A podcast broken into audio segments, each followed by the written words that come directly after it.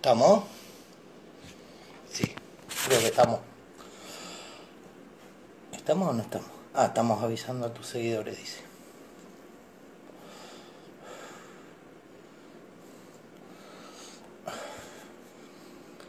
Ahora sí, ahora sí, todavía no.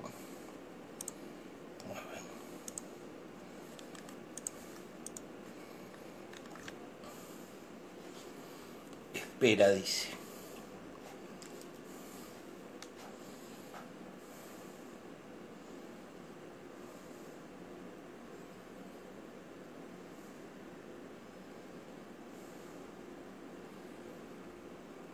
Espera, estamos avisando a tus seguidores que se unan a tu video. Bueno, espero.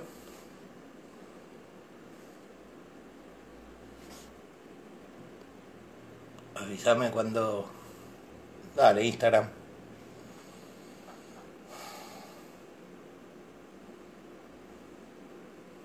Estamos avisando, estamos avisando a más seguidores, sigue avisando.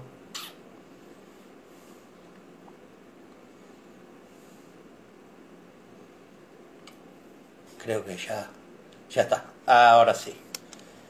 Bueno, ahí la voy a invitar a Eve. Buenas noches a todos. Vamos a hablar hoy de feminismo con Eve Cardoso y con Lur, su hermana. Ahí le voy a mandar la solicitud. Estoy esperando que me acepte.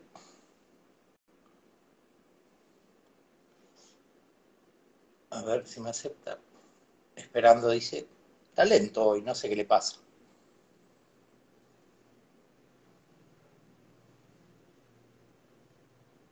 ¿Está o no está? ¿Está? ¿Funciona? ¿Está dando vuelta el coso este?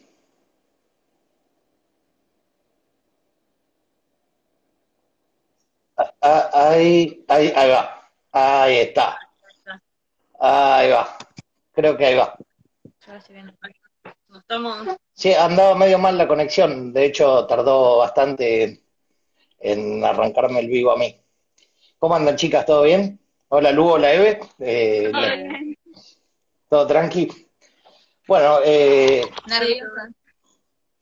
Eh, le contamos a toda la gente que está viendo que hoy vamos a hablar sobre feminismo y es una charla barra debate, un poquito de todo. Así que cuando quieran, arrancamos. Están hermosas.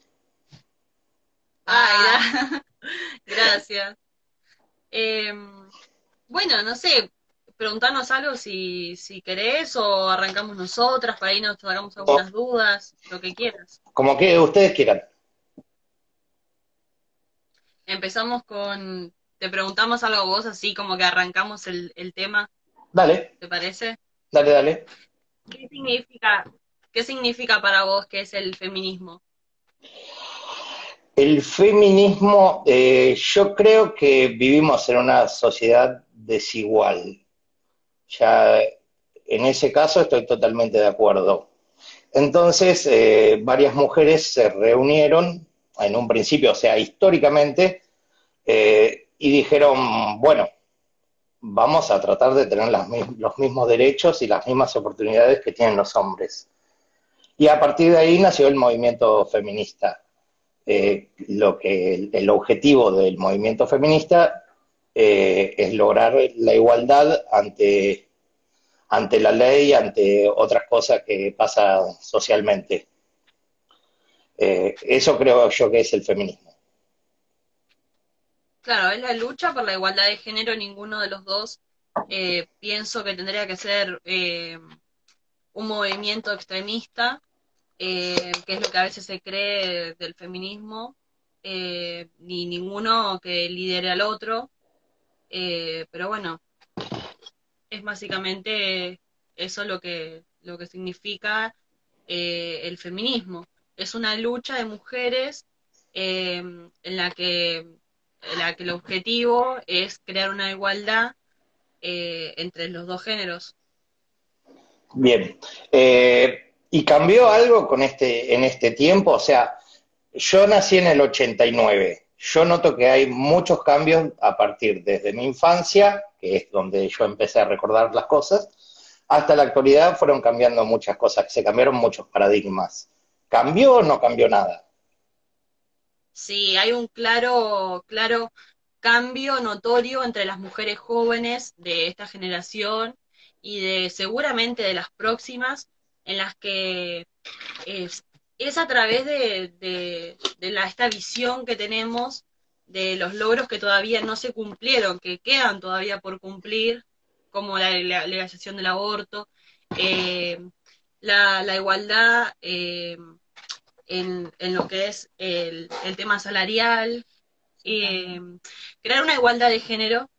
Y, pero bueno, gracias a esta lucha y este movimiento y tenemos resultados concretos. Lo que queda ahora es seguir difundiendo en las calles la motivación de, este movimiento que hoy lo notamos más y lo vemos más.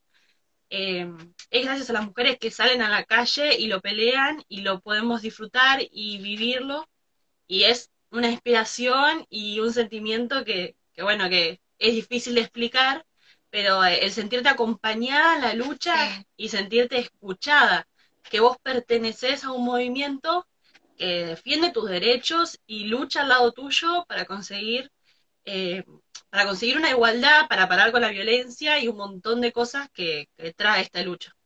Hoy le contaba a una amiga que nunca fue a ninguna marcha y me preguntaba, eh, tipo, debe ser re lindo eh, estar ahí lleno de gente, todo. Y la verdad es que es, es hermoso ir a una marcha de ni una menos o por el aborto legal, o en sí cualquiera que convoque el feminismo, es hermoso porque es eh, un momento único en el que vos podés andar por la calle y tipo te cruzás, las miradas que cruzás en ese momento con otras mujeres es verte con una mirada de complicidad y saber que todas esas minas que están ahí, si a vos te pasa algo el día de mañana, van a salir a gritar tu nombre. Y eso es como que a una, vos llegas a tu casa y estás contenta, estás cansada, pero también estás como con una sensación de agridulce, porque es... Porque a su vez es claro. estar en las calles por todas las mujeres que sufren violencia, que sufrieron de familiares, que tuvieron un caso de un femicidio. Pero bueno, tenemos... las fotos de las víctimas de la trata, ves ahí a las madres viejitas con fotos de sus hijas, algunas en blanco y negro, y decís, esta mujer hace años que está luchando por saber dónde está su hija y probablemente nunca la encuentre a su hija. Y es muy triste. Y vos llegas a tu casa con toda esa mezcla de emociones, de tristeza por ver otras realidades y a la vez saber que, bueno, qué bueno que está cambiando, pero... Queda mucho, queda, un camino enorme por hacer, pero bueno, los resultados que hoy tenemos es un ministerio de mujeres, eh, la diversidad de género, tenemos un grupo de leyes que nos, que nos apoyan y se están creando políticas públicas nuevas, eh, que es lo que, lo que se intenta, se intenta crear. Tenemos un teléfono, el teléfono verde, que es el 144, que está a las 24 horas, eh, para recibir a cualquier mujer que esté sufriendo violencia de género y responde a eso. Tenemos un abogado, un asistente social, alguien que nos está apoyando y nos escucha al otro lado para, para actuar sobre un caso de, de violencia y el que sea, ¿no? Yo eh, creo que la respuesta es que obviamente sí, cambió, cambió un montón. Eh, bueno, yo te tomé un par de puntos de lo que acaban de decir para no contradecir, sino para eh, hacer hincapié en algunas cosas. Yo he hablado con muchas mujeres y, por ejemplo, una de las cosas que dijo Eve fue lo del tema del aborto legal. Hay mujeres que son feministas que no están de acuerdo con el aborto legal. Eh, y muchas veces pasa que se sienten discriminadas por este colectivo de feministas eh, por no pensar de la misma manera eh, y he visto muchas publicaciones odiadoras, que no, no, las hago cargo a ustedes, que por ejemplo a las chicas que son prohibidas le dicen ojalá te violen y te pase y, hay como una violencia interna dentro del mismo feminismo. Otro punto que, que quiero aclarar y quiero decir es que eh, muchas mujeres no se sienten representadas. ¿Y por qué creen que no se sienten representadas? Y a veces eh, también eh, tener muchas cosas para la mujer termina siendo contraproducente porque, por ejemplo, eh, puede llegar a generar más odio en los hombres, porque eh, el hombre que maltrata a la mujer, que la mata a palo, que la termina matando, no le interesa la ley, no le interesa respetarla, no le interesa respetar a la mujer. Eh, entonces, y también creo que el sistema es bastante ineficiente porque lo he visto, he llamado al 144 por una situación de violencia con una persona que conozco, y no son efectivos. La verdad que te dicen que no, no pueden hacer nada y, no sé si está bien pulido para que sea la solución. ¿Qué piensan ustedes? Eh, yo para empezar quería decir que me encantó que lo mencionaste, que hay muchas mujeres que son feministas y no, no están de acuerdo con la ley del aborto legal, pero lo que hay que tener en cuenta ahí es que no existe un feminismo. Eh, dentro del feminismo hay un montón de feminismos. Y mm, lo más, lo más loco es que dentro del feminismo también hay discriminación, porque hay un feminismo que es el hegemónico, el, feminismo, por así decirlo, repetir que heterosí de la mujer, que es el que, el feminismo blanco, el que, eh, el que sale en la tele, por así decirlo, y ese es el feminismo que se impone ante, los otros feminismos. Hay un montón de feminismos. También eh, hay mujeres que son feministas y son católicas, y cada uno tiene su, digamos, sus premisas, por así decirlo, que son lo que defienden. Pero el tema es ese, que al no haber un solo feminismo, cuando no estás de acuerdo con el hegemónico o con el, que está más de moda, por así decirlo, ahí es cuando otras personas, otras mujeres empiezan el choque entre mujeres y mujeres que todas son feministas pero no están de acuerdo, porque no pertenecen a la misma, al mismo feminismo. Es, es eso más que nada. Pero hay, hay machismo dentro del feminismo también. Lo hay. Bien. Eh, bueno, sigo con la siguiente pregunta. Después el otro punto eh, de que no es eficiente eh, el número del 144. Hay miles de casos, eh, incluso yo también de, he pasado por situaciones en las que hemos llamado por, por, un caso particular muy cercano y, no, no es eficiente, realmente no, no, no respalda con tanta seguridad el cuidado de la mujer. Pero lo que sí se, se nota y sí es lo que, lo que vemos, eh, es que está, es que está y el que esté representa un montón, o sea, obviamente eh, no, no, no para la mujer del todo, pero eh, el que esté, el que ya haya llegado a este número es un montón, el que ya esté en la tele, ese número, como los casos que se visibilizan en la tele, eh, es un montón llegar hasta ahí esta lucha, porque antes la mujer era censurada, entonces no había un número que la respalde, eh, un grupo de mujeres que la apoyen o que les pueda hablar, nadie te decía, a mí sí me puedes contar, confía en mí, que yo te puedo ayudar de alguna manera. Entonces, em, era eso, o sea, que, que a pesar de que, de que no sea tan eficiente, el, el hecho de que esté hace que la mujer tenga un lugar en la sociedad que antes no lo tenía y que las mujeres argentinas estaban siendo censuradas por algo este movimiento feminista que pareciera que ahora es algo así de, de moda, que no lo es claramente, eh, sale a las calles y de repente ahora son todas feministas. Las mujeres argentinas siempre fueron feministas, solo que estaban censuradas, que no podían y que no tenían un lugar en la sociedad eh, en el que lo podían tomar. Eh, sigo con la siguiente pregunta, eh, muy linda la apreciación, muy buena. Eh, ¿Los géneros existen? O... Yo seleccioné las preguntas que, ustedes me pasaron primero, las otras las dejé para después. Bueno, bueno, los géneros. Bueno, sí, los géneros existen, pero hay es un tema que hay que abordarlo con la, no delicadeza, sino con la importancia que, realmente tiene. Lo que nos pasa a nosotros, eh, va, yo nací en el 97, Eve nació en el 2000, vos dijiste En el 89. 89.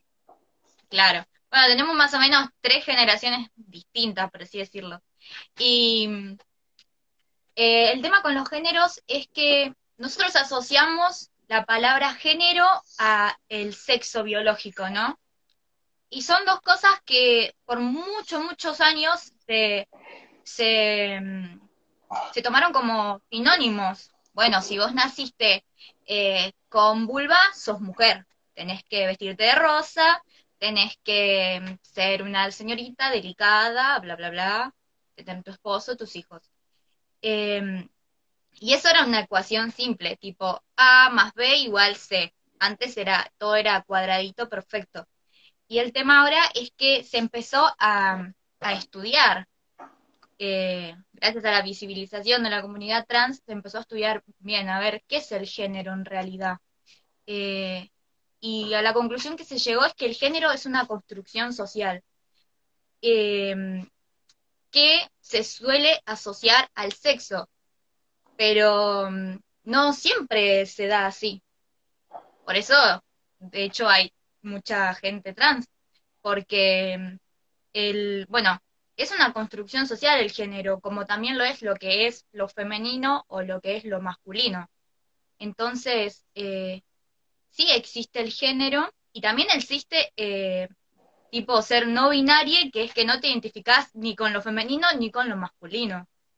O eh, también hay uno que no me sale bien el nombre, que es, no sé si, queer creo que es el nombre, que mm, la persona varía, depende cómo se sienta, hay días que se siente más, quiere expresarse más de la forma femenina y días en, más en la forma masculina. Por ejemplo, un día me levanto, me quiero calzar un join re gigante, una remera, no sé, todo lo que se asocia con lo masculino, y ese día me pintó estar así, y al otro día me pintó maquillarme, ponerme vestido, no sé qué. Eh, y bueno, de hecho, sí, el género existe y creo que la prueba más eficiente de eso es que tenemos una ley de identidad de género que hace vanguardia a nuestro país en Latinoamérica. Eso me parece muy, muy ido, porque si bien nos quejamos de nuestro país, tener esa ley es un golazo y es un avance muy grande. No sé si te respondí la pregunta, pero Sí, sí, sí. eh, sí existen. Bien. Eh, sigan ustedes con, con las preguntas hacia mí. Te hacemos una Yo quedé con- pregunta. Quedé conforme con la respuesta, por eso no, no dije nada. ¿Vos qué pensás sobre la exposición del cuerpo eh, de la mujer en las redes sociales? ah, ¿Qué, qué pensás vos sobre, sobre eso, de lo que vemos hoy todos los días? Eh, exposición de cuerpos, te referís a, a mujeres u hombres, eh, de, de mujeres, ¿no? Eh, que se sacan No, no, fotos así, la- la- la mujer. Que se sacan fotos en paños menores, de eso. Sí, Claro, bikini, ropa interior, del solo de la mujer. Para mí está todo más que bien, cada cual hace lo que se le antoja. Por eso no, no tengo ningún inconveniente con eso. eh, Si te querés mostrar, está bien. Si te querés tapar, está bien. Si te querés poner una pluma en la cabeza, está bien. eh, o sea, lo que hagas está, está todo bien. Quizás antes, eh, yo tengo, bueno, tengo 31 años, quizás antes eh, lo veía de una forma distinta. Pero con el tiempo dije, no, no sé, porque ¿Qué pasa? Eh, en mi generación te enseñaban la mina que anda en paños menores o muestra un poquito de más es una putita. Y, y eso es lo que me enseñaron mis abuelos, lo que me enseñaron mis viejos, eh, lo que me enseñó la sociedad que, vivía en ese momento. Entonces quizás te, te, te resultaba eh, tanto chocante y creo que, que o sea, no me molesta, no, no me, no me genera absolutamente nada verlo, pero también tengo ese prejuicio que no me lo puedo sacar, que quizás no saldría con una persona que, que hace eso en las redes Claro. sociales. Eh, yo tengo como un prejuicio instalado de chico, que ese sí no me lo puedo sacar. Yo no saldría con una mina que hace eso, pero no me molesta que lo haga. Eh, y si fuera mi pareja, eh, me rompería bastante las pelotas que, lo haga. No, esa es la siguiente pregunta, ¿no? Claro, esa es la pregunta que venía. Si fuera tu pareja, bueno, claramente no, no, no es algo que soportarías por ahí. No, no, pero eh, por eso te digo, es como dos, dos cosas enfrentándose entre sí y, y, como que no pueden estar de acuerdo. Si es alguien random, no me importa, está todo bien, problema tuyo, o haces lo que quieras. claro, el tema cuando es una persona con la que tenés un vínculo. Claro, pero eh, ponerle que como ya tengo ese prejuicio instalado, lo que haría es evitarme salir con una persona que hace eso. Entonces, eh, si ya salgo con una persona que no lo hace, si lo empieza a hacer después, ahí sería distinta la cosa, pero eh, yo buscaría a alguien que no lo haga. Porque, no sé, considero que, que porque tiene que, o sea, porque la gente, o sea, no porque ella muestra, ¿por qué la gente tiene que andar viendo algo que, que no, no, no corresponde? Pero por, por, eso te digo, es como una pelea de, interna conmigo mismo. Bueno, son muchas cosas que uno tiene que tiene instaladas en sí, de cosas que nos inculcaron y cosas que, como vos decís, o sea, vos evolucionaste en sí en decir, no me molesta, o sea, para mí no es una, una puta la que está subiendo una foto y la estoy viendo, pero me molesta si lo hace mi pareja, o sea, hay un medio un choque, pero bueno, por un lado evolucionaste, o sea, no está tan mal. Más o menos, más o menos. Hay algunas cosas que, ya están. Claro, hay, cosas que ya están arraigadas en uno que quizás no, se las puede sacar. Como por ejemplo, un caso muy común es la monogamia. Creo que eh, por imposición social somos monógamos, pero a, su vez somos infieles. Eh, me hago cargo yo de lo que digo, no digo que ustedes sean infieles. Eh, pero por eso las personas, las personas que, hacen defienden la monogamia a morir, sí, una sola pareja, el amor y etcétera, etcétera, pero después son recontra infieles, o sea, es como una pelea interna entre porque, la gente joven ya ya ni siquiera es monógama, ya hace tiene otro tipo de relaciones, eh, relaciones más abiertas, como que le escapan al compromiso, buscan no comprometerse absolutamente con nada. Es raro una, una persona que, no sé, tiene 17, 18, 19 años, que tenga un novio así formal como era antes. Cambiaron muchas cosas. Claro, cambia, cambió todo. Sí, sí. Bueno, eh, sigo con, con las preguntas. ¿Por qué creen, esta me la contesta cualquiera de las dos, no sé a cuál iba cada pregunta, eh, ¿por qué creen que desde que se inició el colectivo Ni Una Menos eh, aumentaron los femicidios? Eh, les tiro el dato, que lo, lo estuve buscando, aumentó un 10,7% de lo que solía ser en 2015, cuando fue creado el colectivo Ni Una Menos. ¿Por qué creen que aumentó? Claro, en sí yo para mí el, term, el término de, aumentar, eh, tenemos un femicidio cada 31 horas, o sea, es, es impresionante la cantidad de violaciones y femicidios que, que hay en Argentina y, y, que lamentablemente es, es una lucha que, igual que la violencia de género, es algo que, que está lastimosamente instalado y, y cuesta eh, terminar con esto eh, así como los medios eh, lo visibilizan. Yo creo que el término de aumentar no sé si existe desde que el colectivo se instaló, sino que eh, desde que esto está instalado y que la sociedad y el movimiento feminista sale a las calles, sale a la luz y, lo podemos ver, podemos ver en nuestras caras la cantidad de femicidios y, y, cosas que les pasan a las mujeres que no pueden salir a las calles. Yo creo que, que desde, desde este momento, eh, obviamente, o sea, antes no se veía, antes no te enterabas que mataban a una mujer, que, que sufría violencia de género en su casa. Seguramente nuestras, nuestros, nuestras abuelas, nuestros, nuestras personas, nuestros familiares de, de antes lo sufrieron y conocemos miles de mujeres que hasta hoy en día lo siguen sufriendo y se callan la boca y no pueden salir de ahí, pero pero todo este colectivo de Ni Una Menos y todo este movimiento hace que muchas puedan salir de eso y que se visibilice y aumento para mí es, es que ahora, hoy en día, todos abrimos los ojos y lo podemos ver y... Más estudio también sobre el tema. Claro, es más profundizado el tema, eh, investigan y bueno, o sea, los femicidios, por ejemplo, en cuarentena eh, fueron, un, fueron 97 en total, dos travestidios y, y uno lo lamenta como una tragedia y tendríamos que dejar de tomarlo así, en realidad es algo que se tiene que terminar y bueno, entonces es, es algo que, que no sé si es un aumento, sino que se está visibilizando algo que nos pasa todo el tiempo y con algo que no se puede terminar, que bueno, puede salir ni siquiera ni a comprar eh, siendo mujer, ¿entendés? Y ahí tenemos ya el primer, la primera desigualdad entre el hombre y la mujer, ¿entendés? Entiendo. Eh, bueno, quiero responder hacia lo que dijiste.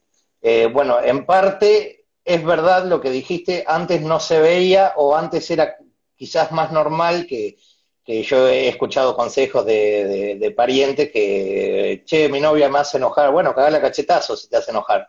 Y eh, no era, o sea, pasaba, no es que no pasaba, pero antes no se veía y no se le daba importancia quizás a que un tipo que haga cachetazo a la señora. Y empezó a tomar fuerza cuando se empezó a, visibilizar en los medios. Pero, ¿qué pasa también? Eh, yo creo que además de que se, visibilizó más, aumentó por el hecho de que eh, esta gente, como, como dije hace un ratito, no respeta la ley, no le importa la ley, no le importa que las mujeres marchen, no les importa absolutamente nada. Eh, dicen, ah, así que vos querés tener eh, poder, así que vos querés eh, luchar por, por esto. Y entonces, por ese tipo de cosas aumenta. Y creo yo que el sistema aún no está preparado y que a alguien le conviene que esto siga pasando, porque sin, o sea, hay alguien dentro del gobierno, del sistema, no quiero dar nombres ni nada, pero hay alguien que, porque vamos a una lógica, eh, un tipo que le pega a la señora con una perimetral no resuelve absolutamente nada, metelo preso.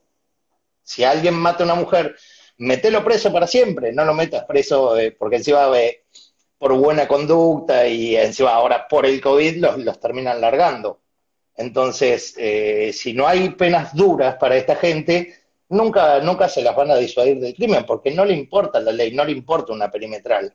Entonces, eh, desde el gobierno eh, no, no votan leyes que favorezcan realmente, o sea, que solucionen tibiamente los problemas y no los solucionan de fondo como corresponde. por ejemplo, el caso de, bueno, lo, voy a decir, de Vicky Donda, que votó en contra de la ley de eh, endurecimiento de pena para los violadores y para los, los que ejercen violencia de género y para los femicidas. Y votó en contra y es una persona que está en el movimiento feminista. ¿Por qué? Porque a alguien le conviene que estas cosas sigan pasando, porque si se soluciona el problema, eh, va, a va, a dejar de ser indispensable en el poder. Y hay mucha gente que se beneficia con el feminismo ahí también.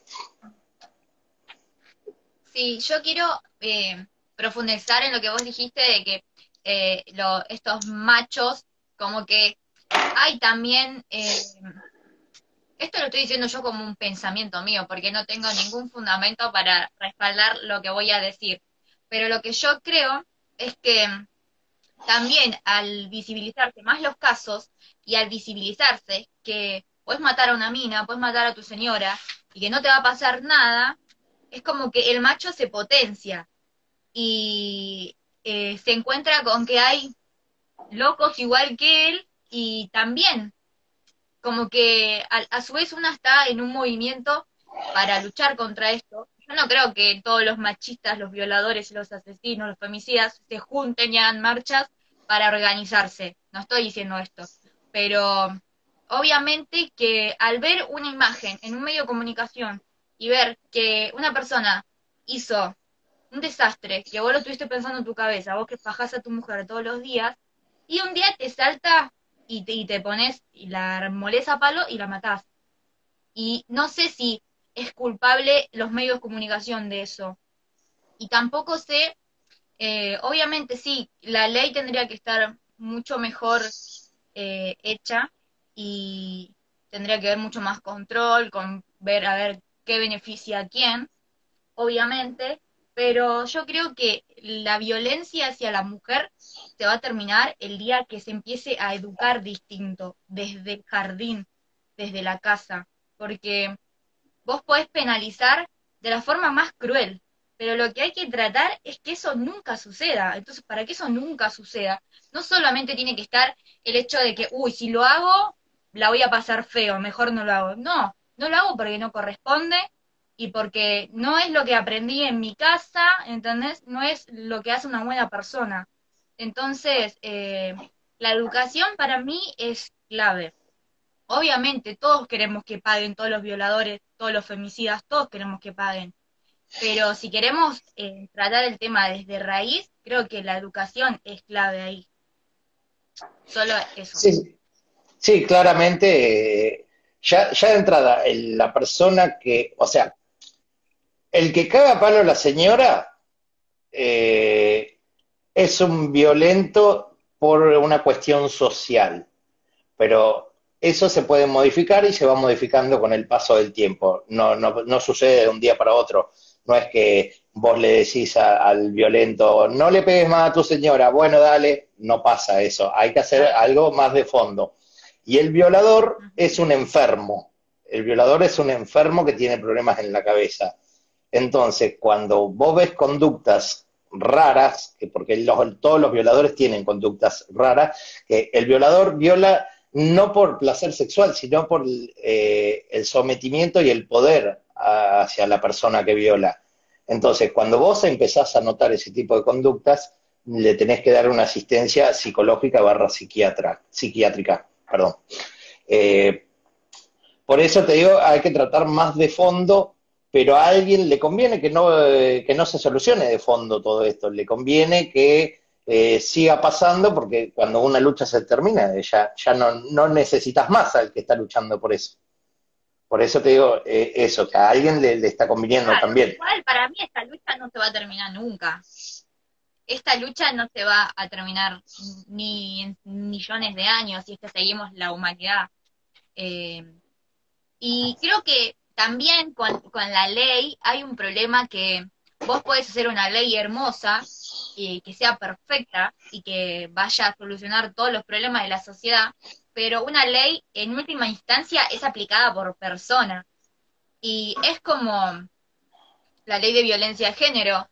Vos tenés una ley re innovadora, pero una mujer va a hacer una denuncia a la comisaría más cercana y tenés a una señora policía que la atiende que no sabe cómo atender la problemática, porque no hizo la capacitación en género necesaria para, para atender a esa, a esa otra señora que le está pidiendo ayuda. Entonces, eh, no es solo que la ley esté bien, sino que la sociedad esté bien educada y que todos sepamos de violencia de género, que todos sepamos de qué es el género. Eh, es que, todos tenemos que aprender, porque podemos tener las leyes más innovadoras, pero si seguimos siendo como personas individuales unos soretes, no sirve de mucho las leyes innovadoras. Y además eh, tenemos otro ejemplo que es la ESI, que tendría que aplicarse desde el jardín en todos los colegios de todo el país y no sucede. Hay provincias que no sucede. Entonces, eh, es, es un tema de nunca acabar para mí, porque no, no sé si algún día vamos a haber realizado todo esto. Lo importante es seguir luchando, qué sé yo. claro, sí, lo importante, lo, importante es reducirlo a la mínima expresión posible y que pase la menos cantidad de veces posible. Eh, el cero es una utopía que no va a llegar nunca. Eh, bueno, con respecto a lo, a lo de la ESI, se fueron al carajo las preguntas, empezamos a hablar sin, sin, sin a eh, con respecto a lo de la ESI, yo la semana pasada estuve haciendo un vivo con una maestra de una escuela pública de un poco marginal, va, marginal, no, no un poco, un poco es una estupidez, eh, y decía que ni siquiera tenían tizas para los pizarrones, entonces, eh, hay, o sea, el problema siempre es más de fondo que porque uno dice, sí, bueno, apliquemos la ESI en todas las escuelas, pero si en una escuela ni siquiera tienen tiza para escribir, imagínate las otras cosas que no tienen, porque una tiza que sale 10 pesos. Eh, entonces, eh, es muy difícil aplicar ese tipo de cosas viendo, viendo cada caso, eh, porque ponele vos la ESI, la podés aplicar en una escuela que está bien acomodada, en, una, en escuelas privadas quizás, pero no podés aplicar la, la ESI en una escuela que los pibes piensan de ir a comer, por ejemplo.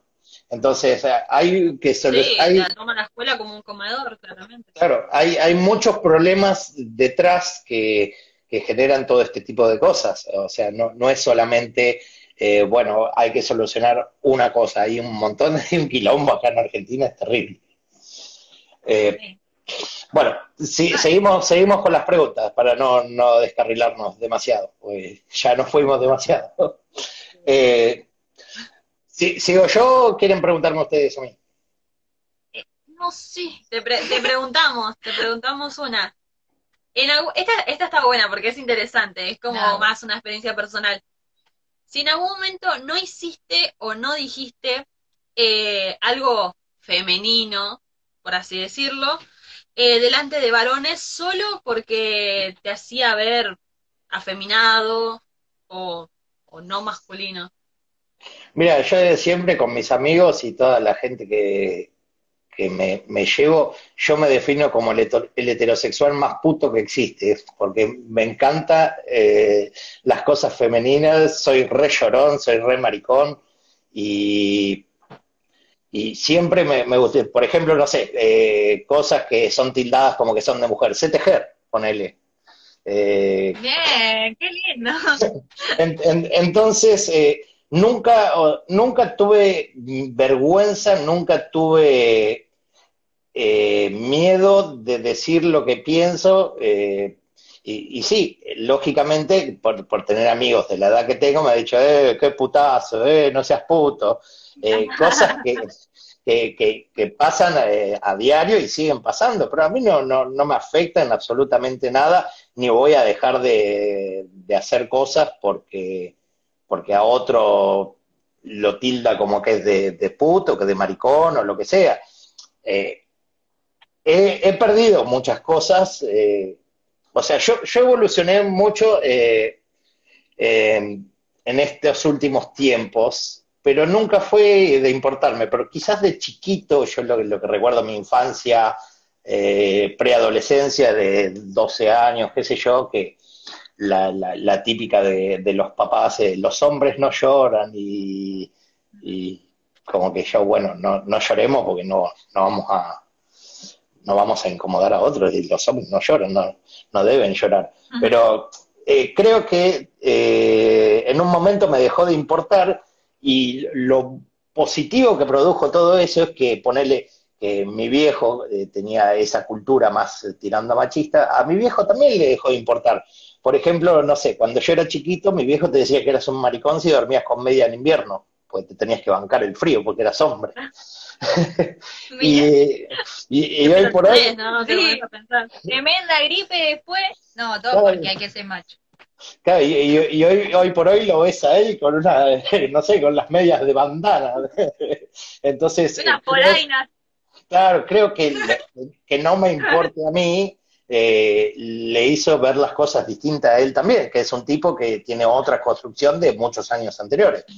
Pero no, no, nunca, nunca me afectó, nunca nada, siempre me encantó hacer cosas que, quizás no son muy masculinas, que digamos, y todas las cosas que son masculinas no las sé hacer. Por ejemplo, no sé, se me rompe el enchufe de la casa, no tengo ni idea cómo se arregla, soy re inútil. Por eso siempre, digo, soy el heterosexual más puto que existe, yo eh, no, no tengo vergüenza, no, para nada, no, nunca me afectó.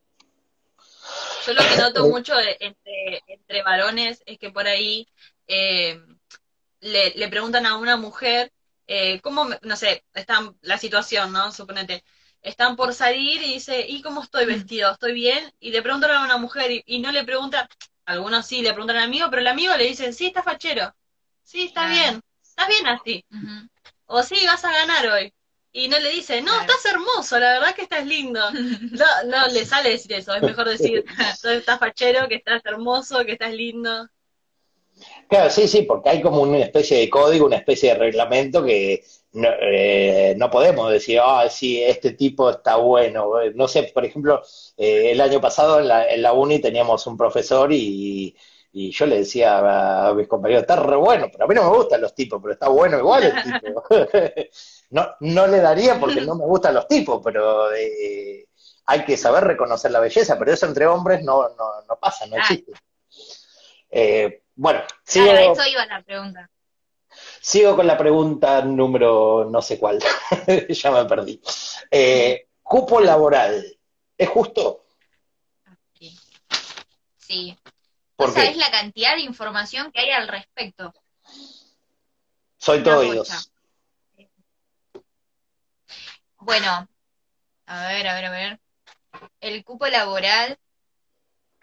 eh, yo creo que primero que nada estaría bueno retomar lo de los géneros, porque tiene que ver con eso. Eh, hablando del cupo laboral en términos de que se piensa o se sostiene que hay trabajos de hombre y trabajos de mujer.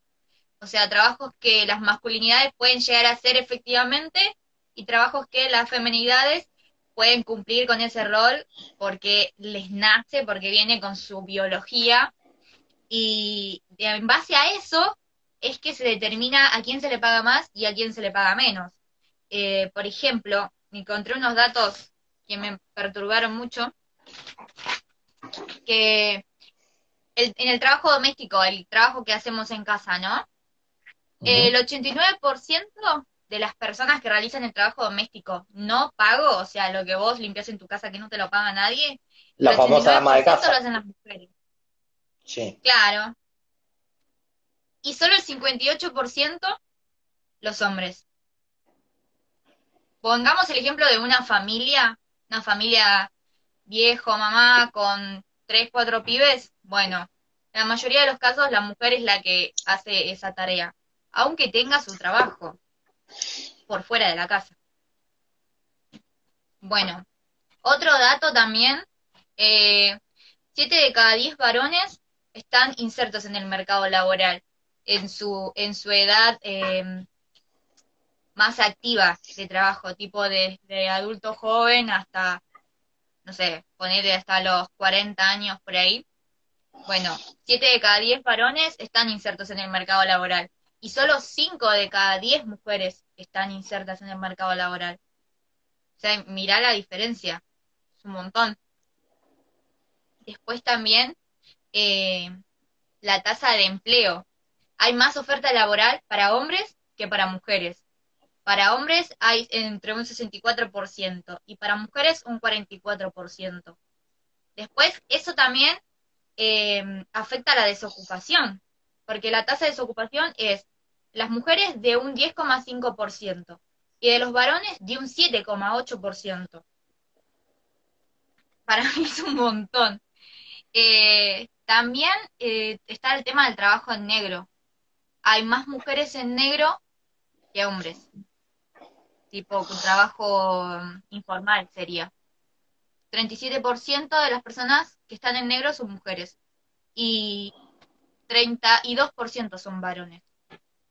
Yo creo que ahí entra más que nada por la cantidad de, mujeres que laburan de, de ama de casa, de mucamas, que están en negro y la mayoría trabaja en el centro, en casas de familia, que les sobra la guita para limpiarse, si quieren el, el trasero con plata, igual la siguen teniendo en negro. Es indignante. Eh, Eh, Sí, sí. bueno, no, y el último punto que quería como remarcar es que eh, la presencia de las mujeres en, el- en los trabajos que tienen que ver, bueno, con el trabajo doméstico y también en la educación. La mayoría son profesoras o maestras. Y ni hablar de las, de las maestras jardineras, que son todas mujeres. Todas mujeres. Y eso me resulta tan chocante, todas mujeres. ¿Por qué? Después, bueno, en salud también. Muchas enfermeras hay. Y en cambio los, los varones se hacen notar más en el comercio, en la industria, en el transporte, inmobiliarias, en, en empresas, en la construcción. Y me gustaría saber qué pensás vos sobre esto. ¿Vos creés que es eh, una condición física, que hay trabajos que por fuerza los puede hacer mejor un hombre que una mujer, o porque es una construcción social que, que se viene de hace siglos con esa concepción y todavía no se logró cambiar. ¿Qué pensás vos? Bueno, mira, eh, yo pienso que los trabajos que existen en el mundo, ahí empezamos a diferir un poco. Los trabajos que existen en el mundo están asociados, o sea, vos por ejemplo decías, hay más maestras mujeres que maestros hombres. Sí, es verdad, porque la mujer tiende a querer estudiar ese tipo de carreras. El hombre no le interesa ese tipo de carreras, como tampoco, no sé, hemos visto hombres, eh, mujeres albañiles, porque a la mujer no le interesa ser albañil. Por ahí le interesa ser arquitecta o maestro mayor de obras, pero no le interesa ser albañil. Eh, no he visto tampoco mujeres que trabajen en minería, por ejemplo. Entonces, eh, creo que la, igualdad debe ser ante la ley. Lo que no, no somos, no es, o sea, me trabé lo que no hay que eh, decir, sí somos iguales, porque somos diferentes. Eh, físicamente somos diferentes. Una, una mujer preparada físicamente y un hombre preparado físicamente, el hombre tiende a ser superior físicamente. Y eso no quiere decir que sea más el hombre o menos, sino que es diferente. por eso vos hablabas del caso de violencia de género. ¿Por qué? Eh, en menos casos pasa al revés, porque el hombre físicamente es más fuerte que la mujer. Y eso, la, culpa no, la tiene el hombre, nació así, es así. Y bueno, con respecto a los trabajos, creo que no, es que alguien diseñó y dijo, bueno, de estas las vamos a hacer a trabajar a las mujeres y de esto vamos a hacer a trabajar a los hombres. O sea, hay trabajos que el hombre tiende más a querer hacerlos y hay trabajos que no quiere hacerlos como por ejemplo, no sé, el trabajo de ama de casa. ¿Cuándo viste un amo de casa pago que sea hombre? Porque ya de entrada el mercado laboral no confía en un hombre que pueda limpiar una casa, de hecho los hombres también tendemos a ser bastante desastrosos con el orden, eh, somos muy chotos en ese sentido, salvo algunas excepciones, eh, somos más desordenados, somos más eh, más sucios, eh, por más que no lo queramos aceptar, somos más sucios que las mujeres y quizás no le prestamos atención a los detalles de, la limpieza. Entonces, una persona que te va a contratar no te va a contratar eh, si sos hombre, porque ya generalmente no somos, no somos así detallistas para el tema de la limpieza. Y bueno, entonces creo que ahí tiene que haber una diferenciación porque hay cosas que las mujeres tienden a querer hacer más y hay cosas que tienden a querer hacer menos y los hombres tienden a querer hacer otras cosas. Y no está mal eh, esa diferencia. Terminé.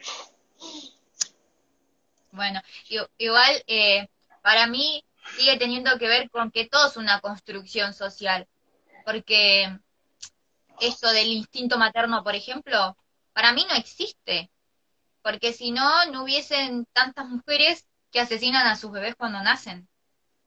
O sea, para mí compararnos con animales o es... que pueden abandonarlos. Claro. Para mí eh, hay como, como que es más fácil creer que mm, es la naturaleza.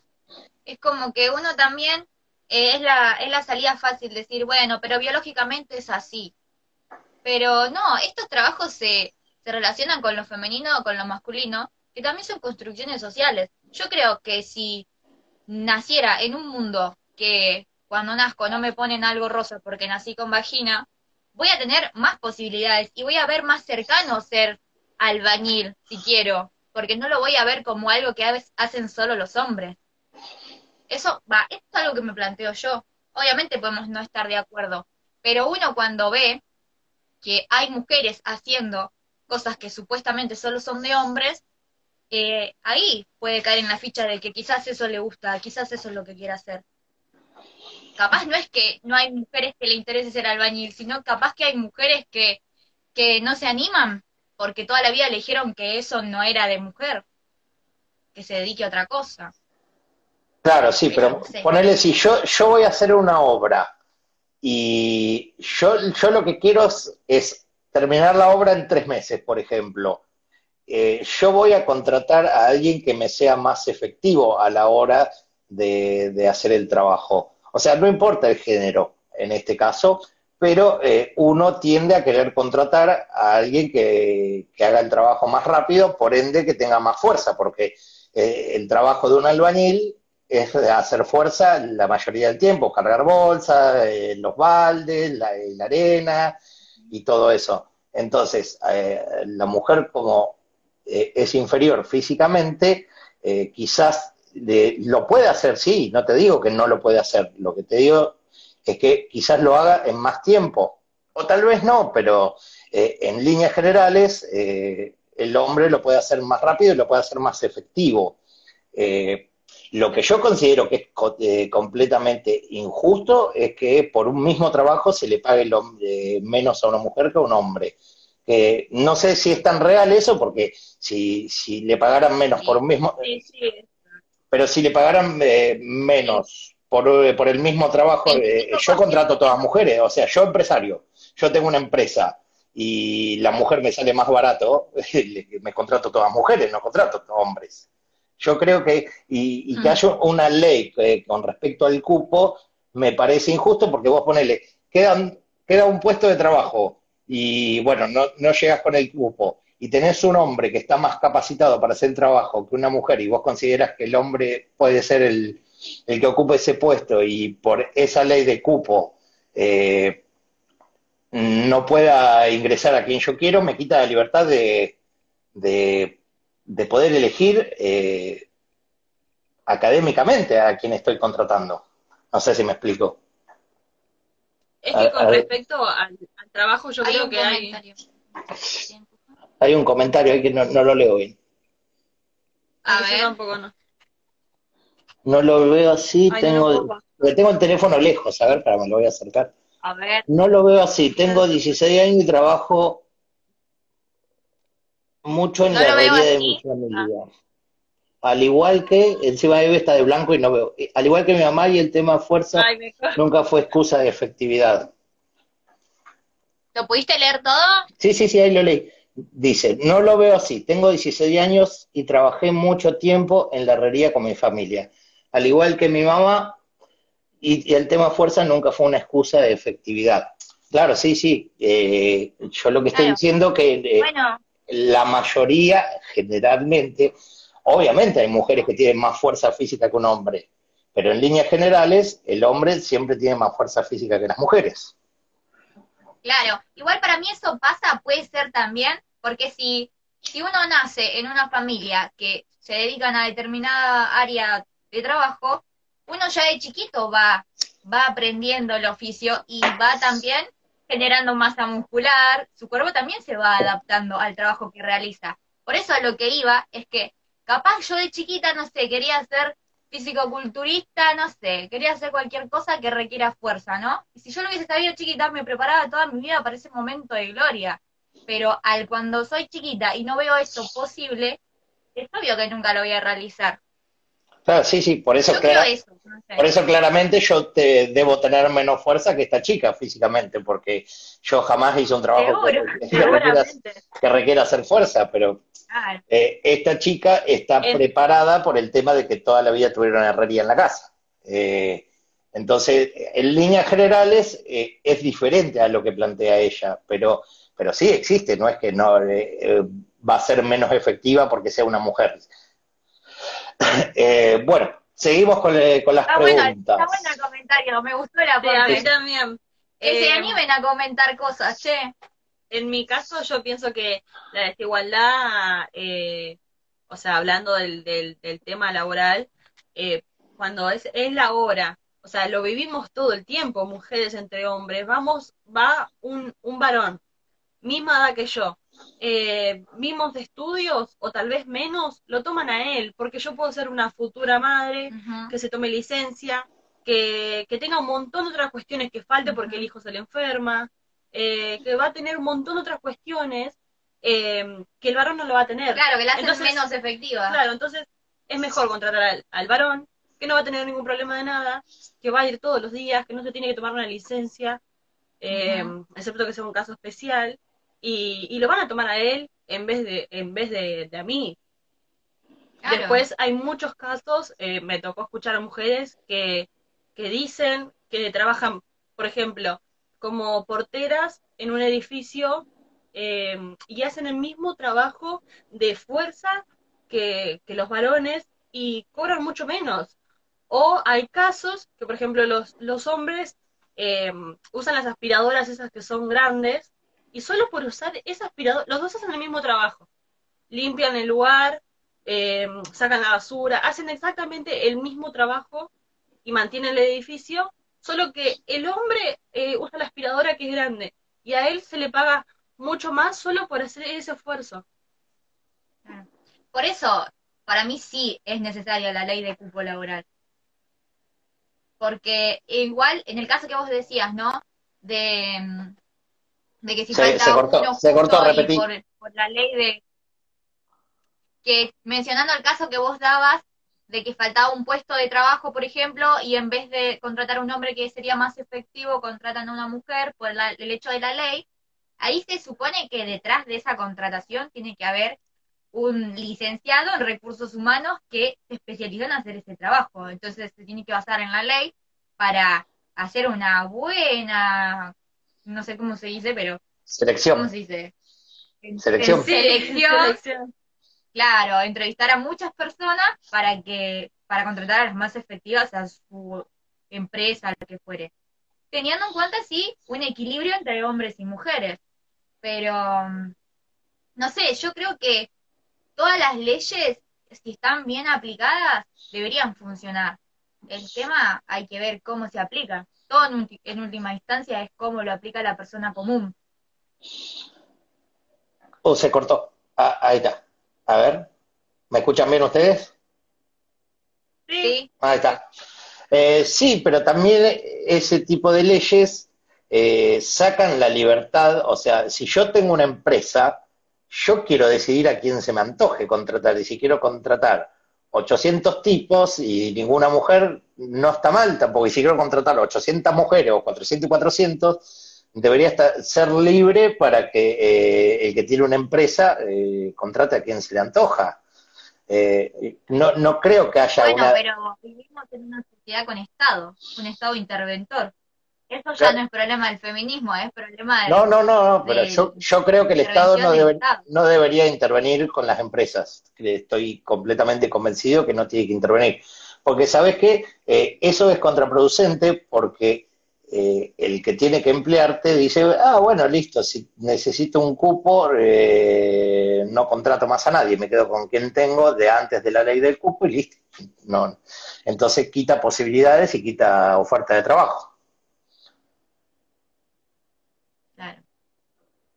Bueno, Eh, igual bueno. eso da para, para otra charla, más Sí, sí, política, sí, sí. económica. Sí, sí, es, eh, Bueno, No- te hacemos no fuimos- una pregunta, dale. Nos fuimos al chori ya. Sí, sí, sí, nos, nos fuimos por las ramas. Igual está bien que se vaya por las ramas. ¿Cuál? O del otro lado. Sí. No, si no, de este lado acá. Esta es la de. La de. Si habló alguna vez con una persona. ¿El- este? Eh, No, esta, esta. Ah, bueno, a ver. ¿Alguna vez hablaste o tuviste trato con una persona del colectivo LGTB más? ¿Te Eh, referiste hacia él o ella? Sigue, sigue. La retomo del principio. ¿Alguna vez hablaste con o tuviste trato con una persona del, del colectivo LGTB y te referiste hacia él o ella con el pronombre que este o esta se identificaba? eh, sí, tuve, eh, o sea, cuando yo eh, conseguí mi primer trabajo me encontré con un mundo que no había visto jamás en la vida. Jamás en mi vida había visto un homosexual, yo, por ejemplo, jamás.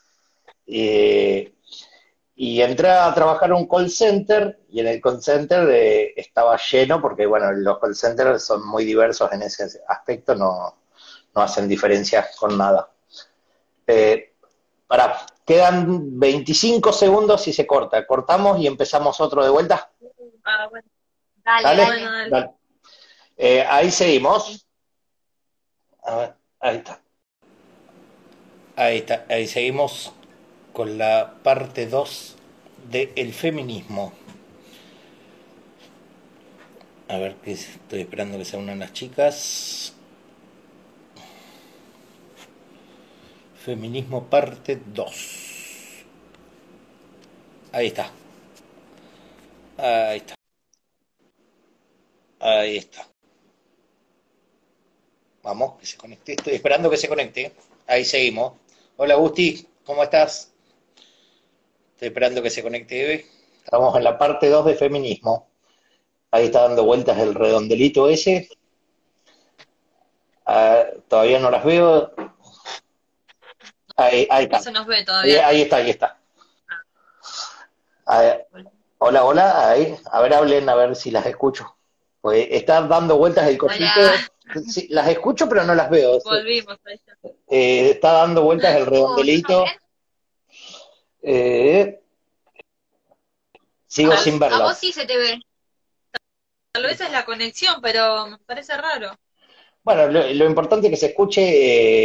eh, ¿Ustedes me escuchan bien? Sí, sí. Bueno, eh, le- les sigo contando lo que... A ver, para. Porque no... Ahí dice me, todo bien.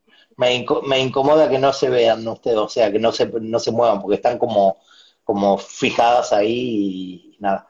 A ver, para. Las, las voy a sacar y las voy a poner de vuelta. Bueno, Dale, A dale. ver. Eh, eh, toca. Eso salió ahí. A ver.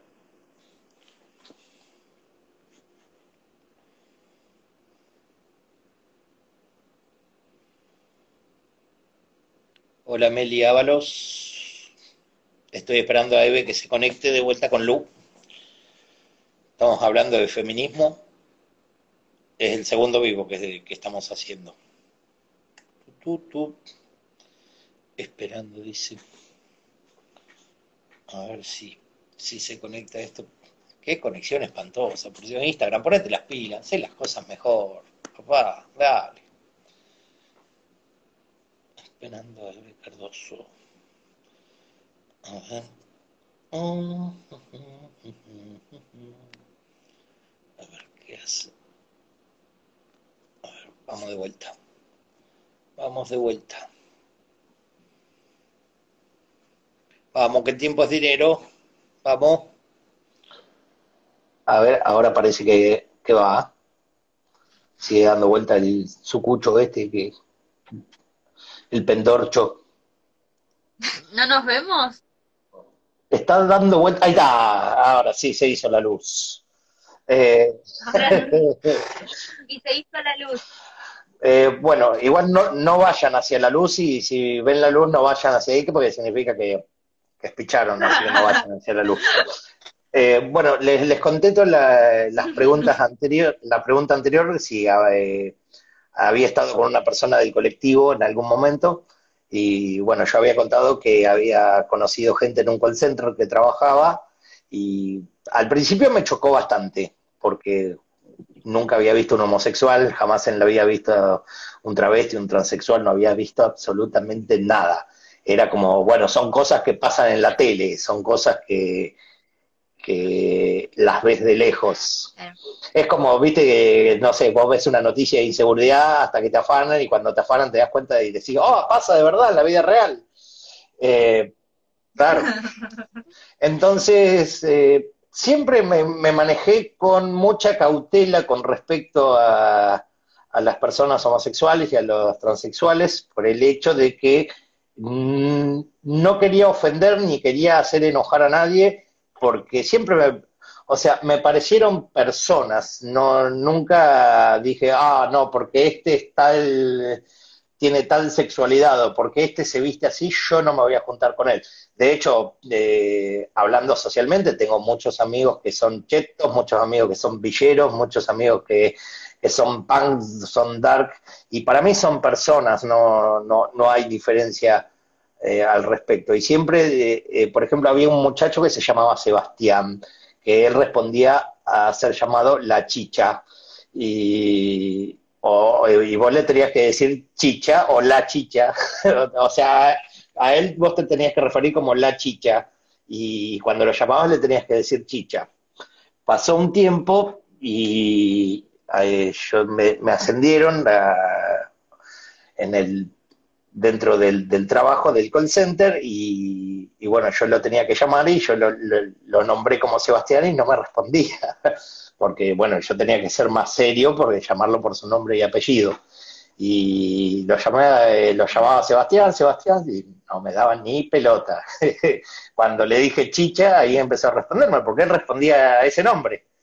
Y dentro de ese mismo call center conocí a mi primer travesti, por ahí suena medio, medio título de película, pero eh, realmente, o sea, siempre tuve mucha curiosidad por saber lo que sentía, lo que pensaba, y, me acerqué por curiosidad, y porque no, no, no sabía qué había del otro lado, porque eh, yo lo que tenía en la cabeza vendido es que las personas que, se cambiaban el sexo, un mambo en la cabeza tenían. Eh, claro. porque si, si, vamos al caso, eh, hasta los 80 la homosexualidad se consideraba una enfermedad. Entonces eh, había mucha ignorancia al respecto con eso. Y bueno, con la gente de transgénero había mucha ignorancia también hasta no hace mucho y uno lo, lo veía como raro ese, ese tipo de temática. Igual yo eh, nunca me refería a ella como un hombre porque sabía que ella no se sentía un hombre y de hecho yo la conocí, era Eli, para mí era Eli, qué sé yo, de, ¿qué me importa quién eras antes? O sea, está todo bien, nunca, nunca tuve problemas al respecto pero sí me resultó bastante raro ver eh, ese tipo de cosas porque nunca las había visto en vivo, porque eh, provengo de una familia hiper mega católica que todo ese tipo de cosas mm, mm, trataba de evitarlas o trataba de no hablar sobre el tema, pero eh, también eran bastante abiertos al respecto, de hecho, volviendo en retrospectiva un poquito más, cuando yo era chiquito, eh, teníamos, mi mamá tenía un asistente que se llamaba Sergio, que, era homosexual. Y yo tuve que entender la homosexualidad de muy chico por el hecho de que eh, yo iba a los Boy Scouts cuando era chico. Entonces, cuando, cuando tenía que ir los sábados, me llevaba él en su auto porque iba con la hija de él. Yo él tenía una hija, todo, y en una de esas salió del closet, de, o sea, tenía una, una familia, tres hijos, esposa, todo, y un día dijo, estoy mintiéndole a la gente, y, salió del closet. Bueno, y como eh, eso no, viene al caso, pero como él me llevaba a Scout con un compañerito de la escuela, a la semana siguiente que, él nos llevaba, la madre de este chico, eh, amigo mío, compañero, dejó de dejarlo ir a Scouts. O sea, le dijo, vos no vas más. Entonces yo me preguntaba, ¿por qué eh, no lo dejan ir más? ¿Pero que se mandó una macana o algo? ¿O, él en la casa dijo que no le gustaba, que qué sé yo? Y, bueno, cuestión que le habían prohibido que, vaya porque nos tenía que llevar un homosexual en, la camioneta. Re loco, como que yo... No, pues yo no entendía ellos, más, ¿por qué? ¿Qué, ¿Por qué no lo dejan ir? Y me dijo, no, ¿sabes qué pasa? Que Sergio es homosexual. Y ahí empecé a entender eh, un poco eh, eh, por qué se daban las cosas, pero lo que yo no entendía es por qué es una persona igual como nosotros, está todo más que bien. mi, vieja en ese sentido, cero prejuicio, pero era un poco tabú hablar del tema, como que preguntar más cosas no, no. Y creo yo que, eh, como cerrando esta idea, el prejuicio, eh, uno, uno nace limpio sin prejuicios, y el prejuicio se lo van instalando eh, a medida que pasa el tiempo. Porque otro recuerdo más que yo tengo es que mi, a mí me encantaba ver, el, se llamaba A Pleno Sábado, que era el, el pasión de sábado de esa época, de los 90, y a mí me encantaba ver ese programa. Y, y mi mamá decía, yo esto lo tengo patente guardado, eh, ¿qué, ¿qué haces mirando esos negros? Y yo le decía, mamá, pero no son negros. Uh, No, no, no son negros, son gente blanca como, como cualquiera de nosotros. Y no, pero son, son negros de alma, me decía. Era, era Hi- Hitler, era mi vieja. Y entonces, a partir de ahí yo empecé a tener una visión distinta de la gente y ahí, porque me instalaron el prejuicio, pero eh, con el tema homosexualidad nunca me instalaron ese prejuicio, siempre fue muy entendido. Pero los prejuicios existen eh, y, siguen existiendo, lamentablemente siguen existiendo, pero eh, creo que estamos avanzando un poco en ese sentido también. Sí. Ha- Hablé demasiado, estuve hablando como... Perdón. Eh, bueno, No, pero eh, nada, se entendió y yo creo que, que está bien referirse a, hacia una persona eh, con el sexo que es y cómo se identifica, cómo se expresa, cómo se siente y, y llamarlo como, como es. Eh, eh, bueno, y después también una de las preguntas que, que, que viene a esto es, eh, ¿vos por qué crees que tan, le cuesta tanto a los hombres por ahí, o sea, ver a un homosexual y, que sea un travesti? O, o ver a una persona trans o, o del colectivo LGTB y que todos son travestis, ¿entendés? No, no, no es que se cambió su sexo o no, no, no saben, no sé si es por qué, pero todos son travestis o todos son putos. Claro, todos entran en la misma bolsa. porque, bueno, básicamente es que No solo varones, sino también personas mayores Eh, también. básicamente es de un poco lo que decía antes, el desconocimiento, el no haber convivido con, con, con esa gente eh, hace que a uno le resulte chocante. Por ejemplo, eh, otro de los casos que me pasó a mí de más chico es cuando la primera vez que vi a una persona africana. Y yo decía, wow, no. Eh, es, te, te Mm. choca lo desconocido. Es como que, no sé, si yo mañana empiezo a salir a la calle con la cabeza pintada de celeste o de verde o de cualquier color, no, no quiero entrar en esa, eh, va, va a ser chocante porque es algo nuevo, es algo que no se ve todos los días, no se ve a diario. Eh, es como que si el día de mañana me, me hago un trasplante de pelo y aparezco con una melena hasta la cintura, va a ser rarísimo y va a ser chocante para el que me vea.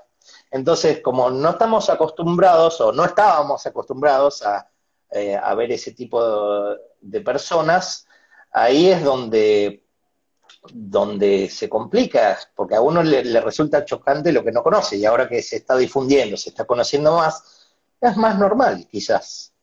Eh, por eso mismo. Claro, pero yo lo que voy no referirse a todos, sino como, como travesti, sino por lo que es. Es una persona trans, es una persona eh, no binaria, Eh, o sea, refiriéndose a lo que es un, homose- un homosexual, ¿no? Porque use unos aretes, se pinte las uñas, eh, Es un es- traba. ya es un travesti, es un traba. No, no es que son cosas Es que yo no, por ejemplo, no sé la diferencia entre uno y otro. Para mí son trans y no, no sé, Claro. la verdad no tengo la más remota idea de qué, eh, qué sos o qué no, o qué no sos o qué te percibís o qué te autopercibís. Es algo que, o sea, lo que nosotros ahora tenemos instalado es, sos hombre, sos mujer, sos homosexual o lesbiana o sos trans. Punto. ¿no? Las diferencias y las distintas ramas de, de la gente trans no tenemos ni idea.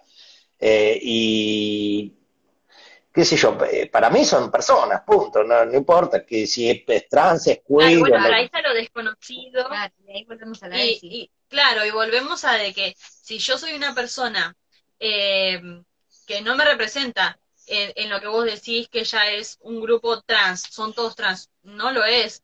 Soy, soy este tipo de persona y no por eso me tienen que llamar ni travesti ni, ni nada. Eh, o sea, le corresponde el género que, que lo representa, que, que, se expresa esa persona. Ahí está lo que decimos, la falta de información. eh, que, que se tiene todavía y, y cómo engloban a un montón, a un grupo de personas y lo excluyen, lo excluyen y, y no se sienten representados ante la sociedad porque, porque bueno, porque son esto, son travestis, son trans, son homosexuales y heterosexuales, solo esos grupos, y ahora entraron estos, estos dos, ¿entendés? Claro. Entonces, es la falta de información a lo que hace eh, que un montón de personas queden afuera de la sociedad. Sí, sí, yo, yo creo que es algo... Por Ah, ejemplo, dale, dale. no, que te quería, te quería contar que travesti es una persona que eh, asume su sexo biológico, pero decide transvestirse de mujer, ¿no? Y una persona eh, transexual es una persona que ya desde que nace, desde chiquito, siente que está en un cuerpo que no le corresponde, siente, se siente ajena a su cuerpo, no lo acepta, lo rechaza, eh, quiere cambiárselo, quiere sacárselo porque le causa dolor vivir en ese cuerpo. Entonces hace todo un proceso de, mm, eh, cambio de género para poder eh, sentirse, ver- verse al espejo y ver lo que realmente siente por dentro. Es como que eh, hay eh, personas trans que para ellos es súper necesario el cambio eh, de sexo o hacerse mm, la operación de los pechos, sacárselos, y es súper vital para ellos. Y hay otros que, que son transexuales, pero que no les molesta tanto, digamos, por ejemplo, las tetas. Ponele, se las, de, se las dejan porque creen que deberíamos avanzar aún más y decir, sí, existen varones que tienen vagina, existen mujeres que tienen pene.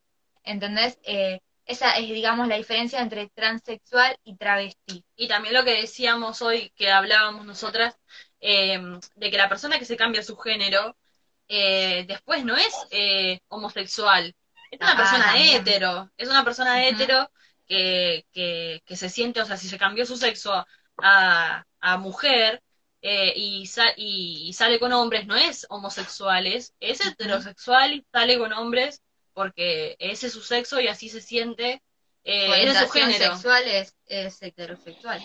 Claro. Eh, ahí teníamos una, una, pre- una pregunta que nos hacían para en los comentarios para que... Ay, no sé cómo bajarlo. A ver, No sé cómo ver los comentarios. Ah, está ahí. Pregunta, ¿por qué seguimos utilizando el puto o gay como insulto? ¿Qué significa ser puto? ¿Por qué pensamos o piensan que es un insulto? Está buena. Buenísima la pregunta. Sí. Eh, ¿La respondo yo o la responden ustedes? Empezamos. Sí, empezamos a Eh, ¿Qué sé yo? eh, calculo que es por costumbre, eh, de hecho, me parece que las palabras en sí no, no son tan importantes. Cuando uno quiere insultar, eh, insulta con cualquier palabra, por ejemplo, no sé, puede utilizar... El, argentino utiliza para insultar cualquier palabra, hasta las comidas, como por ejemplo te dice, vos sos un salchicha, y, es un insulto. Y es eh, uno de los, de los tantos insultos, donde decís, no seas puto, no seas trolo, o, eh, no seas gay, que qué sé yo. De hecho, mucha gente, como ahora dicen, eh, de insultar diciendo gay o puto está mal, dicen no seas trolo, y son sinónimos. O sea, eh, es parte de, la jerga y no, es como, como, por ejemplo, cuando decís la concha de tu madre, no te referís literalmente a, la vagina de tu madre, te referís a una concha ficticia, eso es parte del insulto, pero no, no o- viste que está el, el- la concha de Claro, la pero de- está el tarado que, el tarado que te dice, ay, no insultes a mi mamá, pero no es a tu mamá, no estoy insultando a tu mamá, estoy diciendo la concha de tu madre como algo, A tu mamá claro, eh, qué sé yo, yo creo que los insultos no van dirigidos a- hacia una persona, eh, o sea, a las personas homosexuales, si vos le decís a alguien, che, no seas puto, no te pongas en puto, no, no, no te referís a insultando a, la- a las personas homosexuales, sino estás insultando al que estás insultando. Yo creo A que lo femenino. Que esa yo creo que en una, en, un- en, en cierta parte comparto, porque bueno, sí, uno tiene una cantidad de insultos que no por ahí no se quiere referir a lo que está diciendo, pero sí creo que las palabras tienen una carga valorativa que en el momento que vos se la estás diciendo y estás en un, estás rodeado de otras personas, aparte de que está mal decirlo, está, mal decir que sos un puto, o sea, referirte a una persona, agrediéndola de esa manera, diciendo la palabra puto cuando tenés un montón de otras malas palabras, eh, si lo querés insultar, em, y que se ofenda porque le decís que es un puto, ¿entendés? Eh, y si estás rodeado de un montón de otras personas, em, nombrarlo como, como un puto queda mal en la persona que, que, ¿entendés? Como que lo estás ofendiendo y las palabras tienen una carga valorativa que en realidad sí duelen y ofenden y no se tendrá que tomar como un insulto realmente. Claro, sí, sí. No sé si me, Para mí igual el insulto, digamos, el insulto eh, puto o trolo, o marica. O marica, claro. Muy colombiano el marica. Eh, hacia, la, persona que, hacia el hombre que está haciendo cosas femeninas, por así decirlo, y es toda una construcción social. Cuando vayamos desaprendiendo de que las cosas femeninas solo pertenecen a las mujeres o a los putos, vamos a ir dejando de utilizar el puto como un insulto. Ojalá que algún día lo, lo dejemos de hacer, porque yo creo que a la comunidad LGTB sí le, le molesta. No creo que a toda la comunidad entera, pero seguramente hay varias personas a las que no les agrada que los llamen de esa forma. Sí. Y que, no sé, en una reunión de amigos yo puedo tener un amigo que por ahí es gay, todavía no se animó a contárselo a nadie, y si hay otro que todo el tiempo está diciendo, ah, no seas puto, boludo, no seas puto, no seas trolo. Por ahí esa persona llega a la casa y se larga a llorar, porque dice, nunca en la vida le voy a poder contar a mis amigos que sí, ¿sabes qué? Soy puto. ¿Cómo te diste cuenta? ¿Entendés? Eh, yo creo que... Pero vos me estás ofendiendo con esa palabra. Claro, que en el momento yo me cago de la risa, no te digo nada, pero hay un trasfondo después cuando la persona queda sola con su mente y ahí es cuando las palabras empiezan a hacer daño. Cuando vos te quedás solo con tu mente y te empezás a acordar todas las palabras que te dijeron, ahí sí, era una palabra y terminás llorando toda la noche por, por una palabra que no significaba nada en el momento. Claro, eh, yo, es un rebate. Yo creo que eh, los insultos y, y todo va cambiando a medida que pasa el tiempo de forma natural. Eh, si, por ejemplo, no sé, antes se usaba como insulto la palabra mogólico y ahora no se utiliza o no se utiliza tanto porque se tomó conciencia al respecto. Eh, creo que eso va a pasar naturalmente. El problema está, se da cuando uno quiere imponer que eso deje de pasar. O sea, si yo empiezo a pregonar, decir, che, no seas puto, está mal, quizás eh, hay gente que tome conciencia y quizás hay gente que lo haga más fuerte a propósito por el hecho de que a alguien le está afectando. Y, creo que también que esta sociedad que vivimos ahora en 2020 eh, es muy susceptible a, todas las cosas. Eh, pasa en el humor, pasa en, en muchos aspectos. Vos decís algo y, te condenan socialmente eh, por decir algo que quizás eh, es mínimo. por eso mismo, que tiene un, valor la palabra de lo que estamos eh, diciendo y creo que somos responsables de lo que de lo que estamos comunicando, de lo que estamos hablando y no solo, o sea, no solo en los medios ni nada de eso, ni en una red social, sino entre, entre las personas. O sea, si estés hablando con un amigo, no puedes referirte de un montón de, maneras y creo que sumando nosotros tres, que no digamos más, eh, como no tomemos como la palabra puto como un insulto y no nos digamos, creo que hace a que, no sé, personas, eh, nuestros hijos y etcétera, se vayan criando de esa manera que diciendo que puto no es una, una mala palabra. Y ahí Hay otra, otra pregunta, puso, a ver, para que no puedo bajar. Eh, ¿Cómo hacen para ver los comentarios? Ahí la leo. La leo. Otra pregunta, por ejemplo, las personas que son gordofóbicas, ¿por qué las personas que tenemos unos kilos de más tenemos que ser criticados? Y no hablo solo de las personas que son flacos, sino también de otras personas que son iguales o similares a nosotros. Claro, como que yo soy gordita y igual tengo una amiga que igual es gordita y igual la cargo. ¿Por Ahí qué? sí. Porque Si somos ser- igual. Ahí sigue, no sé cómo. Ah, ahí, la flechita la subí. Porque ser gordo está mal, pero si tenés unos kilos de menos estás bien.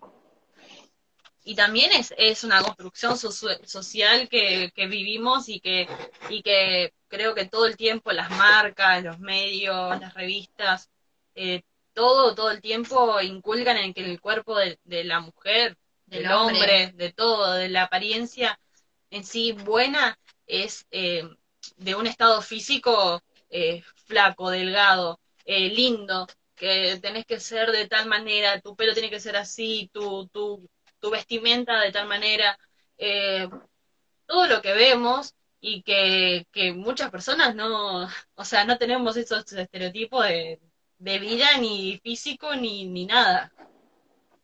Con la gordofobia me parece que pasa también que utilizan mucho el recurso de, ay, es por cuestiones de salud, tenés que cuidarte. Y no, ¿por qué? Porque ese, este gordo significa que no estás saludable, me parece que... Yo soy gordo y te saludo. como la excusa más común que escucho. Yo soy gordo y saludo. Soy saludable. Saludable. Mal- malísimo el chiste igual. Eh, Estuvo bueno. soy No soy saludable, hola, salúdenme. Eh, bueno, yo eh, pues, cre- creo que me- tengo derecho por el hecho de ser gordo a opinar al respecto, o no sé si tengo derecho, pero, pero voy a opinar lo mismo. Eh, creo yo que, o sea, en el caso extremo, la obesidad no es buena. Una obesidad como la mía o como la que puede tener otras personas, ustedes dos no son gordas, así que no, las descarto como gordas. Creo que una obesidad como la mía, que tengo, eh, estoy excedido un poco de peso, pero no es oh, una inmensidad, está todo bien. Mientras, mientras vos vas a hacerte un chequeo y los numeritos te den, está todo bien. El tema está cuando, cuando no te dan los números. Eh, ¿Qué pasa? Eh, hay muchos colectivos eh, que están en contra de la gordofobia que hay un mensaje subliminal detrás. Buscan aceptar la obesidad como algo que no es una enfermedad. Y por otra parte, hay otro colectivo de gente gorda que luchó mucho tiempo para que sea reconocida como una enfermedad. Entonces ahí se genera el choque, eh, qué, qué está bien, qué está mal, y de hecho, eh, con la obesidad hay mucha gente que se beneficia también. Eh, por ejemplo, no sé, eh, promueven la salud, salud eh, la, la vida saludable, y vos ponele, te comes una cerealita y es un veneno, y sin embargo está diseñada para, para hacer light. Eh, pero te perjudica más de lo que te ayuda. O sea, por ahí te hace bajar de peso, pero no es saludable. Ahí está el tema. Entonces, eh, hay un negociado detrás, porque vos, por ejemplo, las cosas light para hacer una dieta eh, te salen carísimas, sale una fortuna hacer una dieta. Eh, y en, en realidad lo que, lo que te hace es hacerte bajar de peso rápido, pero dejas de estar saludable por, eh, por esa figura. Entonces, yo creo que la obesidad, eh, cerrando lo que, lo que estaba diciendo, porque me empecé a ir por las ramas, eh, creo que, que Sí, está, no, está sí, bien ser gordito, ser gordo, eh, está bárbaro. Cuando ya empezás a tener un problema de salud, eh, está mal. Y, promover que sí está bien ser gordo, está mal, porque puedes generarte eh, conflictos de salud a futuro. Eso- ese es el problema que pasa, que eh, cuando ya te excedes de un cierto pesaje, yo ahora estoy más flaco de lo que estaba. Y por ejemplo, llegué a un pesaje que no podía caminar. O sea, caminaba dos cuadras y tenía que parar a descansar. Y eso no es nada saludable. Eh, entonces, Claro. yo estoy como en el medio de las dos cosas. Está bien, pero no promoverlo. No decir eh, que, que está bien ser gordo. Tampoco decir que está mal ser gordo. Pero eh, la sociedad en sí es muy chota. A mí me, ha pasado, yo estuve del otro lado, de, por así decirlo, y fui muy flaco y, y ponerle, me costaba menos conseguir eh, una relación afectiva que ahora, por ejemplo. Y vos decís, no, pero los kilos no puede ser, eh, por unos kilos de más que tengo. pero la, sociedad es bastante, bastante chota. La sociedad es bastante chota con respecto a eso. Ah, eh, la mujer que está gordita que se es la que se dejó estar, la que engordó porque por ahí no piensan en un problema de salud que tenga, que la hizo engordar o, algo que esté tomando, o lo que sea que haya generado que, que, haya subido unos kilos, sino está dejada o, o, mm. está, o está depresiva y aumentó de peso o, o algo le pasó que, que aumentó de peso y se está dejando. Así que yo pienso que sí tiene que ver mucho, o sea, la sociedad como que eh, eh, lastima mucho y, mira mucho a pesar de que hay un montón de luchas de esto de... la ley de talles. Claro, pero igualmente vas a una playa no te dejan de mirar porque que te pones una bikini igual por más que esté gorda y te miran igual, ¿entendés? Y te miran así como diciendo, no te la hubieses puesto. Claro. Y vos decís, pero ¿cómo? Igual pasa también en el ámbito familiar. Eh, las abuelas, yo las amo, pero son las primeras que te dicen, ay, nena, estás gorda, ¿qué te pasó? Deja de comer un poco. Yo, abuela, te amo, pero no me podés decir eso, boludo. Estamos por comer un asado y vos me tirás esa. Me voy a comer la, con una angustia. Encima es re loco. Pero me lo voy a comer igual. Porque las abuelas son las que más te engordan. O sea, las abuelas son el fruto de que uno engorda. Claro, vos me engordás y te quejas de que soy gorda. claro, me criticás que engordé, pero vos me estás engordando. Es claro, el sí, claro, te ofendes si no comes tu comida después. Claro, por eso te digo, promover la obesidad está mal pero ser obeso o ser gordo no está mal. A ver qué dice, obvio, no está bien ninguna. no veo porque Eve tiene un coso blanco y me tapa las letras. Obvio que no está bien ninguna de las dos, no está bien la obesidad sea algo bueno, pero tampoco está bien que la promuevan eh, a las pibas, llevarlas a la desnutrición por un peso perfecto, les pibes. No, no, obvio. De, eh, hecho, creo que cambió mucho esa, ese paradigma eh, las modelos ahora ya no son unas placas raquíticas como antes, porque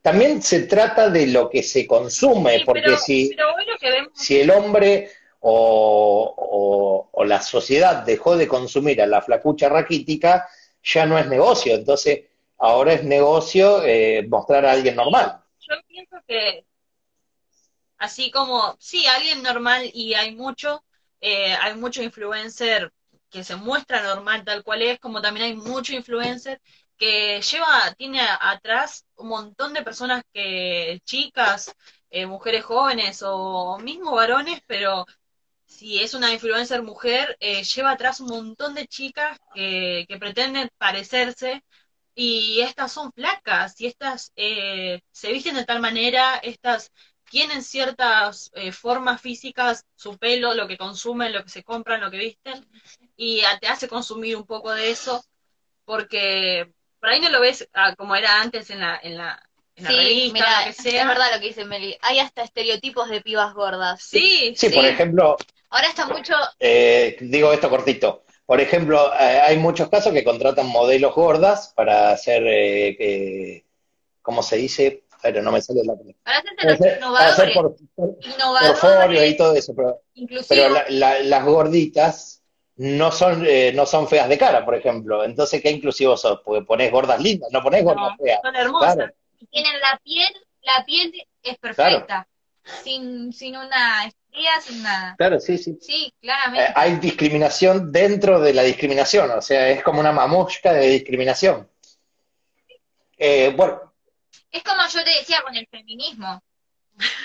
Dentro del feminismo. Nos fuimos, a otra. no, no, pero es que siempre hay discriminación, porque siempre van a existir realidades que nosotros no estamos viendo.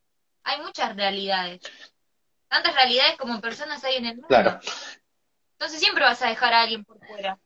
Eh, bueno, retomando con las preguntas que, que nos fuimos por las ramas totalmente, pero pero está, eh, pero está bueno que se vaya también por las ramas, no tiene que ser así. Eh, volviendo al feminismo. Eh, ahora voy con las, las preguntas que quedaron de, la segunda selección. Ah, ¿Qué opinan acerca de- del caso de este hombre en Salta que se cambió de género para jubilarse cinco años antes? ¿quieres responder? Es como, ¡ah! Hulk, me convierto. Eh, no, yo lo que opino, yo lo que opino que es un desafortunado caso particular que arruina un montón de otras realidades y de otros casos. Creo que mm, es una burla hacia eh, la no sé, no solo hacia la aplicación de esa ley, sino una burla hacia todas las personas que pertenecen a esa comunidad. Es como te cagaste en todo y buscaste provecho nada más porque sos una persona de mierda, por así decirlo. Es lo que pienso al respecto. No me salen palabras más coherentes porque me sacan, me sacan esos casos. Sí, sí, eh, bueno, es, eso lo, lo había hablado yo, lo había hablado yo con Eve eh, anoche y, y le dije eh, algo parecido a lo, a lo que acabas de decir vos, así que el, que yo agregue mi comentario sería el pedo. Eh, ¿querés agregar un comentario, Eve? No, no, comparto con ustedes y bueno, sé, hablamos, bueno, por privado, ¿no? Pero, pero es lo mismo, lo mismo que decimos, hay casos que mm, desvalorizan y minimizan la, una gran lucha que, que cuesta un montón y, y es un caso especial entre millones que, mm, que hacen que esto se vea mal y, y bueno, nada. Igual también ahí entra en juego lo económico, ¿no? Y el poder, porque ese chabón, no me acuerdo bien la historia porque fue hace bastante, sí. pero no era un chabón cualquiera, tenía conocidos, tenía dinero, ¿o no es así? No es que era un chabón de barrio que fue albañil toda la vida y dijo, "Uh, voy a hacer eso. También están las mentes de las personas, no, no sé si perversas, pero ventajeras, y en su mayoría suelen ser gente de guita. Claro, sí, sí. Además eh, es contraproducente ante muchas cosas, porque, eh, por ejemplo, no sé, yo estoy con mi pareja y le pego una paliza, entonces digo, ah, no, pero yo me autopercibo mujer, no es eh, violencia de género. Entonces, eh, el caso de este muchacho, eh, o muchacha, no sé cómo carajo, eh, es muchacho porque se lo cambió por conveniencia, no por, por otra cosa, deslegi- deslegitima la lucha de, las personas trans. O sea, está hiper mega mal y debería ser hiper mega castigado por eso, debería tener en cana. No sé si terminó en cana o no terminó en cana, pero un sorete. No, creo que, creo que le sa- lo volvieron al documento anterior. Habría que Bueno. buscar a ver qué pasó con el chabón ese. A ver, vamos, vamos a buscar, ya que estamos, que se va por las ramas, a ver. Eh, estoy, estoy acá con la compu. Che, Otto, eh, Sí, yo no sé cuánto tengo de batería, ¿te fijas? Uy, se le va a apagar el celular. Yo no sé, a ver, para que miro. A ver. No sé, tengo 7%, aguanta un ratitito más, no sé si... ¿Cuánto? 7. No, se te va a morir en cualquier momento. Bueno, lo cerramos acá y lo, lo seguimos la próxima. Hacemos una Podríamos tercera, hacer una, tercera, parte. Una, una parte 2 barra 3. Hacemos, sí, sí, dale, mejor. Eh, Claro. Así también no, no matamos a la gente que nos está viendo con tanto tiempo. Eh, bueno, Nada, y no se no tan largos, sí. eh, les Pero comento, buena, me gustó, me gustó este encuentro. li- linda charla. Eh, les comento a ustedes y le comento a la gente que eh, en un rato va a estar subido a Spotify todo lo que hablamos, van a poder escuchar la entrevista completa, la primera parte, la segunda parte, tienen que buscar Comuna Común, eh, y, y sí, Bueno. tarda un rato porque Spotify verifica lo que subís primero y después eh, te, te lo sube, pero no, calculo que no va a haber ningún inconveniente, así que eh, en un ratito va a estar subido. Dale. Así que bueno, gracias a todos los que nos vieron, gracias a ustedes chicas, eh, estuvo linda la charla productiva, eh, aprendí un montón de Gracias cosas que, que no sabía. Gracias por creer que podíamos decir algo importante, Claro, decente. abarcar ese tema, sí. Eh, sí, es, gente, es, es importante, yo creo que es importante que la gente común también se exprese, porque eh, si vos entrevistás eh, a famosos, a influencers, a gente que está un poco más arriba quizás en, algún sentido, eh, se pierde la, la legitimidad. hablar con gente común, con gente que cruzas todos los días, es importantísimo también. Sí. pensé, que sí, la verdad que sí. Pensé que sabía tildar. Bueno, chicas, yo quería pensar que no era una persona común, pero bueno. bueno, más o menos, más o menos. Bueno, chicas, muchas, muchas gracias y nos reencontramos la próxima. Bueno, dale, gracias a vosotros. Un beso. Chao, chao, son saludables, somos saludables.